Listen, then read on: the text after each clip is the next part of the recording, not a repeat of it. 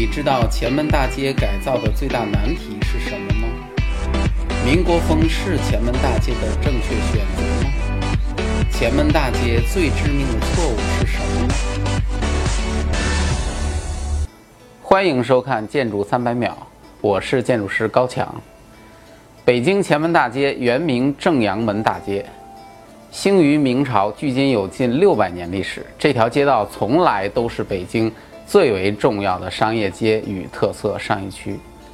然而，就这样一条街道，在经历了零八年改造之后，从此就一蹶不振。那么，前门大街的改造到底遇到了什么问题呢？问题一：前门到底是文物还是垃圾？前门大街呢，虽然有六百年历史，但真正传承下来的建筑寥寥无几。我从朋友那里借来了改造前的录像，从这个粗糙的影像中，我们可以看到，不夸张地说，前门大街从建筑价值的角度上来说，改造前就是一堆垃圾。这堆垃圾的建造时间应该是在解放之后的一段时间。中国的建筑水平在解放之后曾经经历过一段相当低水平的发展过程。现在遍布中国的老城区，百分之八十的房子都是那个年代建造的，除了少部分具有保留价值以外，其他大部分是要样子没样子，要历史没历史，要文化没文化。除了存在于人们的记忆中，这些建筑没有任何保留改造的价值。对于地球而言，我们就是建造了一大堆垃圾。当然，我们现在建的建筑其实至少百分之六十也是垃圾，只是大家不承认罢了。现在面对这样一堆垃圾怎么办？于是搞设计搞了四年，出了不下九版方案，开了三十二次方案讨论会，最后还汇集了北京与国外著名设计公司，另外还请了几个古建保护的专家。所有的这一切，无非是要找到一个方法。如何能新建一堆建筑来体现六百年的历史？而且这堆建筑不能是假古董，以免成为新的建筑垃圾。这完全是一副自己给自己挖坑的节奏。最后的答案到底是文物还是垃圾？每个人都有自己的解答。但这个问题的结果告诉我们，鱼和熊掌真的不可兼得，因为这样吃很容易窜味儿。问题二：改造风格的困惑。前门大街改造选择什么样的风格是最为困惑的设计命题？明清风格、民国风格还是现代风格？最后变成了一场设计风格的赌博。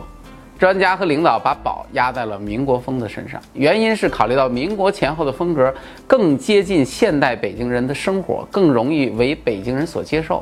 所以大家明白了。这么重要的一条街的设计，最终就是为了满足那部分现在已经八九十岁老北京的记忆罢了。可是问题来了，大家到底有没有考虑过已经快六百岁的前门大街的感受呢？民国风到底行不行？所谓民国风，就是民国时期欧式风格到中国的一个变种。说白了，民国风的根儿实际上是在欧洲的，而且民国时北京的首都地位已经被南京所取代。经济处于全面低落时期，这个时期全北京都是死气沉沉的，前门大街更不是它历史上的最佳时期，所以这个时期的风格根本就不能代表前门大街。更加要命的是，建筑师为了避免让整个项目沦为假古董的一个恶劣的地位，在这段八百米的大街上设置了三种风格变化：北段是民国风复原，中段是民国现代的混合，南段是现代风的一个创新。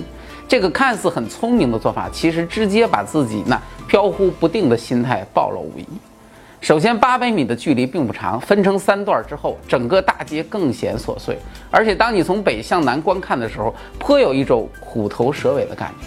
其次，混合部分现代风格本身没有问题，但当这个风格太多，甚至在一部分区域占据主导的时候，很容易让人忘记这是一条古街。因为太新了，实在是太新了。这是一条比新街还新的街，再加上当时景观设计非常不给力，整条大街连棵像样的大树都不肯施舍，我就感觉前门大街特别像是一个掉光了毛的一个鸡胆子，只不过是一根裸体的竹竿罢了。这个问题的结果告诉我们，做墙头草最痛苦的不是倒向哪一边，而是无论你倒向哪一边，总有人说你不好。问题三。穷屌丝能变成高富帅吗？前门大街的建筑设计并不是最为失败的，毕竟建筑就像衣服，穿成什么样又能怎么样？萝卜白菜各有所爱。最失败的其实是商业的运营。长期以来，大街的定位是左右摇摆，直接导致商业长期处于半死不活的状态。首先，选择 SOHO 中国进行运营就是一个错误，毕竟 SOHO 中国好像并不擅长经营商业项目，更别提这种错综复杂的项目。然后就是前门大街一直想要保留传统文化，却又不得不把自己装扮成高富帅，这就形成了解不开的商业死结。因为前门大街其实长期以来形成的就是北京的市井文化、平民文化，老百姓可以在这里选购到物美价廉的商品，还可以吃到便宜地道的小吃。但是当巨额的开发投入需要商业回报的时候，市井文化就没有了生存的可能，没有了这些土生土长的老店，前门大街就只是前门前面的一条街了，是一条民国风情商业街，但它永远也变不成老北京的前门大街。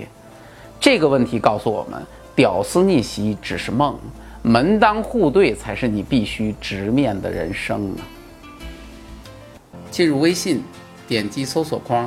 搜索公众号“强词有理”，选择那个黄色的小头像，点击关注，您就可以第一时间看到我们的节目了。